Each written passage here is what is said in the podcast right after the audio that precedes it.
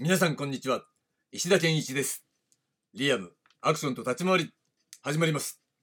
この番組は月曜から金曜までアクションのオリジナルを取り戻そうをテーマにアクションや立ち回りについてアクション理論研究者の石田が他では聞けない話をお届けしています。どうぞお付き合いください。今週のテーマはアクション包囲網です。はい、えー、新しい週が始まりました。えー、実はですね、土曜日かな、土曜日、日曜日っていうね、2日間に分けてですね、ようやく、えー、去年度分のね、私の練習動画というのをね、なんとか編集したもの、これをね、アップしたわけなんですが、えー、確かね、ノートの方には、ショートバージョンしか上げてないんじゃなかったかな。うん、確かそんな感じで、えー、最初にね、ロングバージョンの方をね、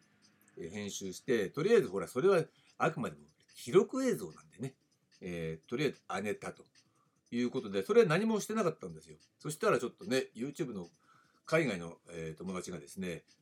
いち早くそれに気づいて、その YouTube に流してくれたりなんかしたことによって、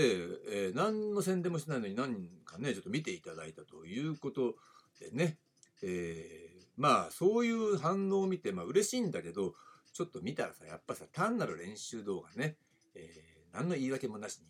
え置いておいくっていうさそういうのって、まあ、見る方も苦痛かなと思ってちょっとね1分ぐらいにね編集した編集したショートバージョンを、えー、作成してそれね一応ノートの方に貼り付けておきましたということなんですよ。まあ私自身のねメモリーというのが一番大きい。そして、えー、何よりも、えー、例えばね石田ってさ今時動けんのかよみたいなねと練習してんのかよみたいなね偉そうなこと言ってみたいな。うんっていうことに対する一つの証拠ね、練習してますけどっていうようなねそういったことをちょっと動画を通じて、えー、記録としてね残しておこうかなと、まあ、要するに証拠みたいなもんですよね。まあ現在だって練習してるからこのぐらいのことはまああの前々から、えー、昔の動画見てもらうとね分かるけど大内小内できるんですよみたいなね。そういった証拠動画みたいなね。そういった意味合いで残してるということなんですね。でまあ言い訳じゃないけどさもういつもそうなんだけど練習の動画だからね。ということは何かっていうとあれね何がって一番ねポイントはね靴が重いんですよ。あれが靴めっちゃ重い。見てもらうと分かるけどハイカットですからねハイカットの靴を履いてそのまんま練習をやってるということでもちろんそれはね、えー、負荷をかけるという意味でえそういう入り方の手術で練習してるわけなんですね。うん、だからまあ、えー、ベストパフォーマンスかどうかは別なんだけど、まあいいじゃん、練習動画だからさ。あれ見て、大したことねえなって思われたって、痛くも痒くもないっていうことなんですね。えー、っていうのは、えー、裸足でやったらもっとよくね、動けるのは当たり前だからね、そんなのね。そのために靴履いて練習してるんですっていう、それがアクションの練習の基本なんですよ。なんてことで長くなりましたが、えー、それでは早速今週のテーマいってみることにしましょう今週のテーマはアクション包囲網ですまあなんじゃそりゃっていうねなんか番組のタイトルみたいな感じになっちゃいましたけどまあよくよく考えてみるとちょっとこの今回のテーマは、えー、ちょっと迷った正直迷ったんだけれどもまあ複数の話題を取り扱うということで、えー、包囲網というねタイトルを選んでみたわけです。何かっていうと、えー、やっぱり先週もねちょっと触れましたが本物のアクションって何みたいなことを考えた時にそういったものを、えー、やっぱりさまざまな方向から排除していくようなそういう作品群がねこういっぱいあるみたいなことをね考えた時におこれは包囲網に取り囲まれてるなみたいなねそんな感じ。そういったイメージでつけたんでまあ、あまり深い意味はないんですね。まあ、深い意味がないって言っちゃうとさ、あれなんだけど、まあ、ちょっとね、きっかけになる出来事がまたあって、まあ、それは別にさ、えー、今週はね、アクションが舐められてますよっていうのはもう、えー、ないんですが、やらないんですが、うん、ちょっと似たような話題でね、きっかけがあったんで、そのことだけ紹介しておきましょう。えー、町山智博さんっていうね、映画評論とかやってる人がいてね、あこの人結構ね、面白いんですよ。で私も結構好きだから、えー、この人のね、あの動画とかね、たまに見たりとかしてるし、まあ、本もね、多分ね、2冊ぐらいうちにありますよ。うん。割と面白い、うん、だけどこの人ってほらもともと映画秘宝っていうさあのねあのオタッティな雑誌をね創刊した人そのメンバーの一人っていうかまあ中心人物なんだかどうだか知らないけどねまあそんなこともやってた人なんでわりかしそういうカルトな映画とか好きなタイプだと思うんですがだからね、えー、アクション映画なんかも結構取り上げてるみたいなんですよ。でねツイッターで見てたら、えー、その中でね映画史に残る段取りではなく本当の殺し合いに見える縦シーン、ね、シリーズをなんか流してて、まあ、それがね多分ね8個ぐらいあったんですよ。それたまたまツイッターで見たの？ね。あそうなんだと思って。でまあこの人がね彼が評価するそういう、えー、映画がどんなもんなのかなと思って、ね、まあ、一応一通り全部見てみたんですよ。でまあそれはね、えー、感想は人それぞれなんでいいって言えばいいんだけどまあ評価できるとしたらね古いやつね007ショーン・コネリー時代の007の映画からわりかし新しい映画とかねあのなんだろうねあのアメコミヒーローの、えー、格闘シーンまで取り上げてるって点においてはなるほどと思ったわけなんですが、うん、ただ基本的にさあの映画の感想とかね印象をどういった印象を持つかっていうのはその人の主観だし自由だから何でもいいと思うんですよ。全然いいと思うんですよ。だけどうんじゃあ私がそれを見た時にどう思うかっていうところはまあ大抵どれも評価するに値しないっていう印象が強いだよね。うん。なんでかって言ったらうんなんだろうね。まあやる側からしてみたら別にさ難しいことやってないし大したことやってないよっていうことになっちゃうんだけどね。だから立ち回りじゃないわけだ、うん、それはいつも言ってるようにあの格闘シーンなんですよ、まあ、単なる格闘シーン、うん、格闘表現、うん、欧米型格闘表現って言えばいいのかね、うん、そういう流れ。で日本でやってるのは基本的に立ち回り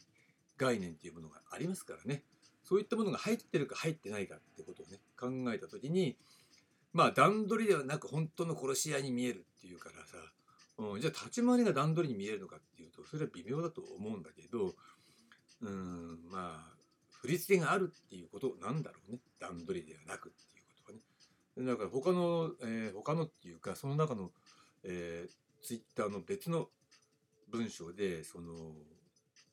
いや実際は振り付けはあるんですけどねっていう。いやそれは当たり前だっていうことなんだけど、まあ、このように書いちゃうと多分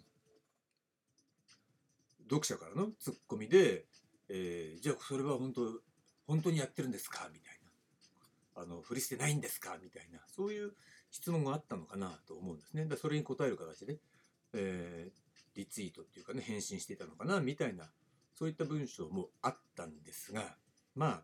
そういったこともね含めてまあということは一般の、えー、視聴者というか観客の方っていうのは、えー、そういうふうに書かれちゃったらあじゃあ振り捨てなしでやってるのかみたいな本当のリアルにリアルファイトとしてやってるのかとかって思っちゃうのかなって思うんだけどあの、まあ私の印象から言ったら、えー、段取りではなく本当の殺し屋に見える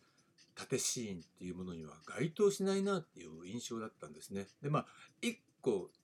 見たっていうか一番最初にそのピックアップされていたのがえー、アトミック・ブロンドっていうねこの女性が主人公のなんだろうねスパイ映画みたいなやつだったんですね。それでなんか階段のところでそういうね格闘するというのを、えー、長回しで撮ってるっていう、ね、ことだったんですがいやいや段取りではなくじゃなくて段取り完璧に段取りでしょうっていう、えー、そういうアクションシーンだったのね。やっぱりそこにやっぱズレがあるよね。見ている側にズレがあるっていうことを。強く感じたわけです。だからその人がリアルと思えばリアルだけど、うん、段取りでなくっていうふうには全然見えないっていうか段取りにしか見えませんけどとしか言いようがないんだよね。だからそのアクションを見るときに段取りを感じるか感じないかっていうところの評価ポイントっていうのは確かに大事なんだけれども、うん、滑らかに進みすぎちゃうと段取りは感じるしね。うん、主観的なものって言えばそれまでなんですがその人がリアルと思えばリアルっていうことでまあ、逆に私から見たらまあ、